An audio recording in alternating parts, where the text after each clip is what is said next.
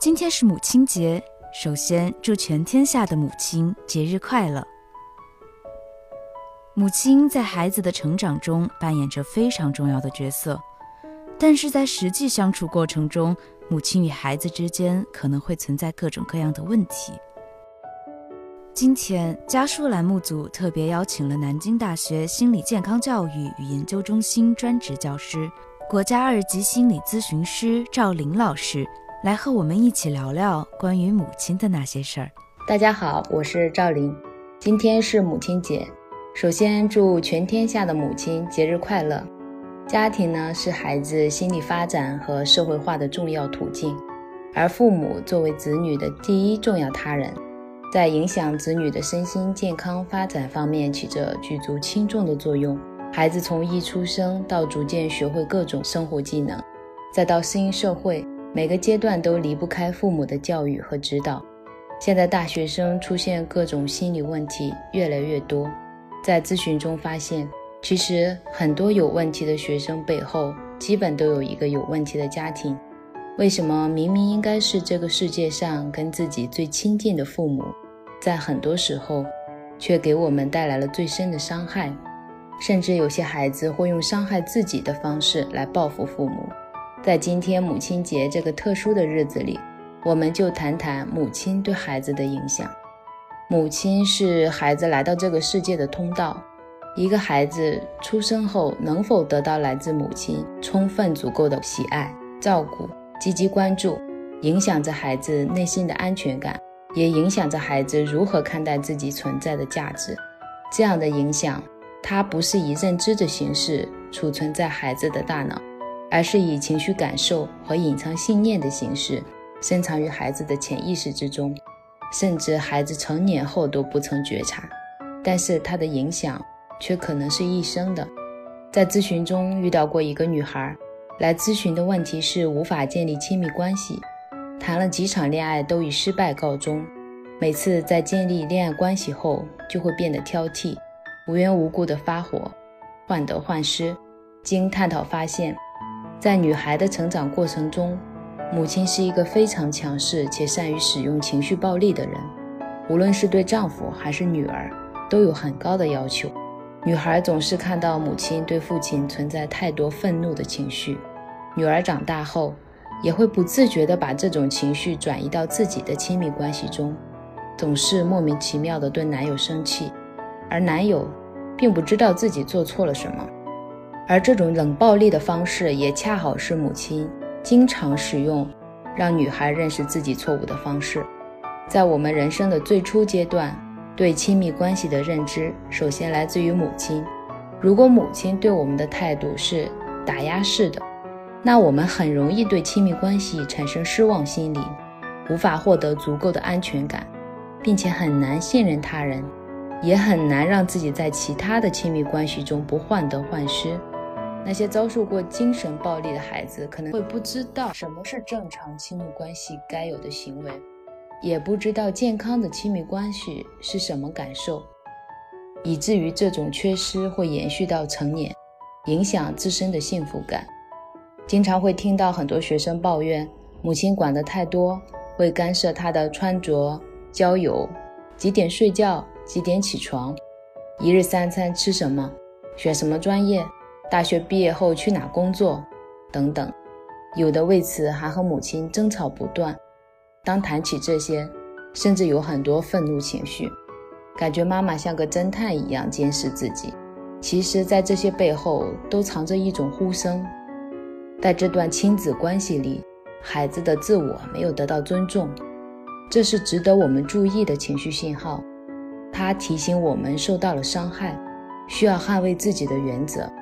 或者告诉我们，别人为我们做的太多了，以至于妨碍到我们自己的选择和成长。在和父母的亲密关系中，我们的愤怒往往源于弱化自我。一段关系其实就是我和我们的平衡。过多的强调我，会让双方产生距离；而弱化自我，过多强调我们，忽视我的需求，就会在关系中放弃了自己的责任感和控制力。例如，在亲子关系中，孩子弱化自我的程度越强，父母就越会是替孩子拿主意。这种互动会不断强化彼此的力量差异。这就是为什么这样的孩子长大了也很难向父母开口重新伸张自己的权利。有时，当孩子做出反抗，提出自己的想法时，会遭到父母的指责和威胁：“你怎么跟和妈妈说话的？你是不是翅膀硬了？”甚至可能会说出“我没你这个孩子”这种伤人的话。其实，一个母亲这样讲话，并不是她不爱自己的孩子，相反，是她太爱孩子。孩子的变化让她焦虑，特别是孩子上大学后，如果一个不懂放手的母亲。会出现严重的分离焦虑，会担心孩子一旦独立就会离开他，这时会变得不知所措。而这种深深焦虑的背后，其实是对亲密关系和维系关系的渴望。如果作为孩子却选择掩盖、压抑自己的想法来维系表面的和平，这样的结果往往是导致孩子会认为真实的自己得不到接纳。从而和母亲之间的关系始终存在距离，但是我们也可以选择另一种方式，那就是有效的沟通，让母亲逐渐意识到，他焦虑的事情是不会发生的，能够意识到孩子想要独立，并不是要离开他，而是想和母亲一起改变和成长。当然，这个主张自我的过程需要时间，并且得一次一小步，给双方都留有足够适应的改变的时间。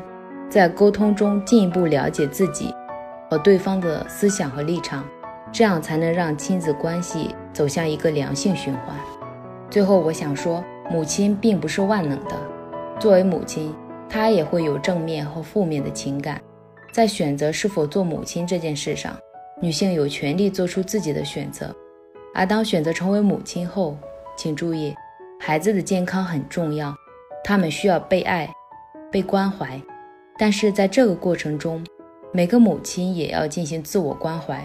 首先，不要一味地追求完美的母爱和教育，有时候也需要允许自己犯错，允许孩子犯错。其次，不要让和孩子的关系过多地影响到你和丈夫的关系。一个良好的婚姻和亲密关系互动是给孩子最好的示范，孩子很小的时候就会对此有所记忆。最后。不要只想着孩子的未来，也应该对自己的人生有所规划。你首先是你自己，其次才是一个母亲。孩子是生命的礼物，但不是生命的全部。谢谢老师。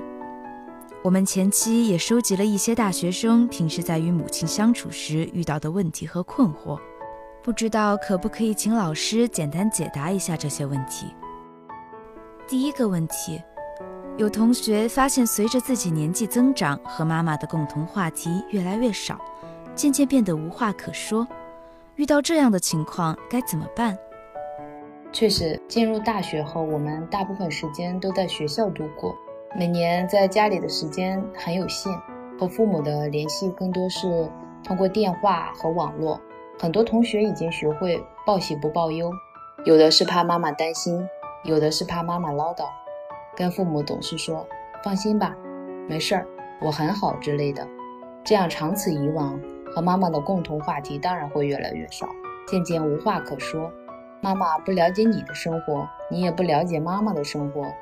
我觉得，如果想改善这种情况，最重要的是要和妈妈营造出一种参与彼此生活的同步感。我们可以平常主动给父母打一些高质量的电话。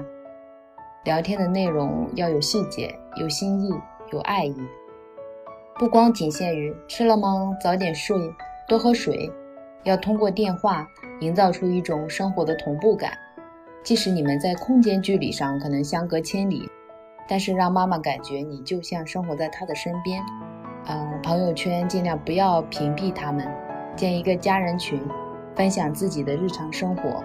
只有你们越了解彼此的生活。话题才会越来越多。还有一个有意思的现象，有学生曾经跟我讲，他从小和妈妈是无话不谈的，但是近几年发现，每次在和妈妈交流的时候，总是不欢而散。现在都不太想跟妈妈分享自己的事情。后来我们经过探讨发现，在他们母女的沟通中，谈的更多的是客观事实，而很少交流情感，所以很容易因为某件事情而争吵。因为每个人站在不同的角度对客观事情总是有不同的看法，观念上的不一致很难达到统一的。但是在这个过程中，如果彼此能够表达自己在这个过程中的感受，这样的谈话才能拉近彼此间的距离，而不是推开对方，才能让彼此间更有话聊。第二个问题，有同学发现自己总是羞于表达对妈妈的爱。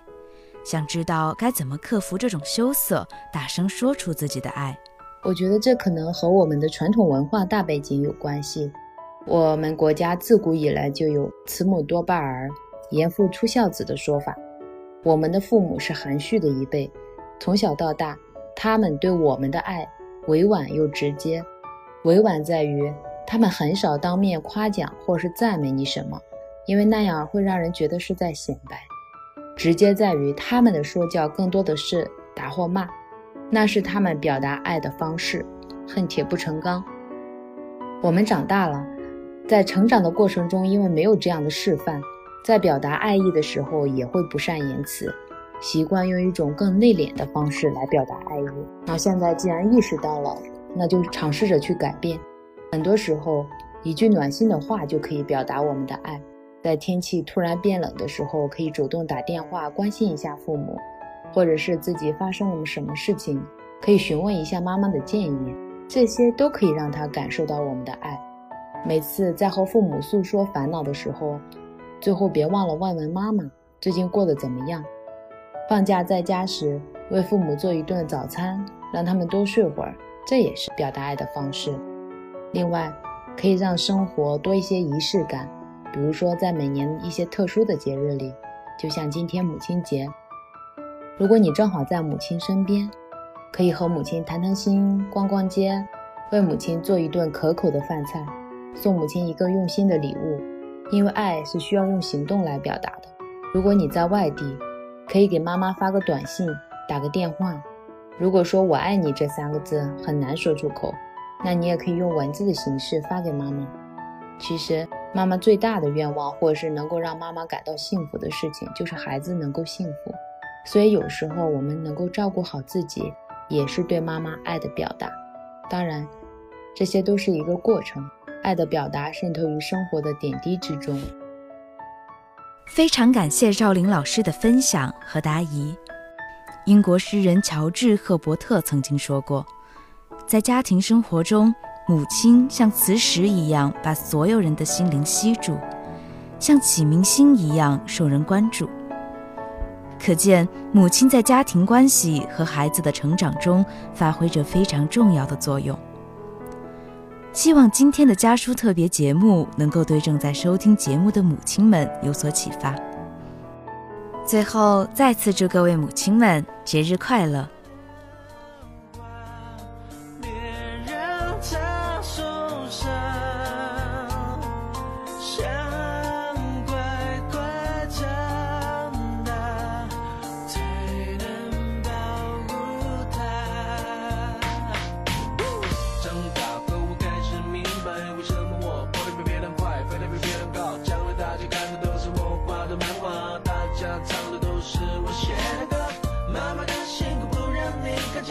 温暖的食谱在他心里面，有空就多多握握他的手，把手。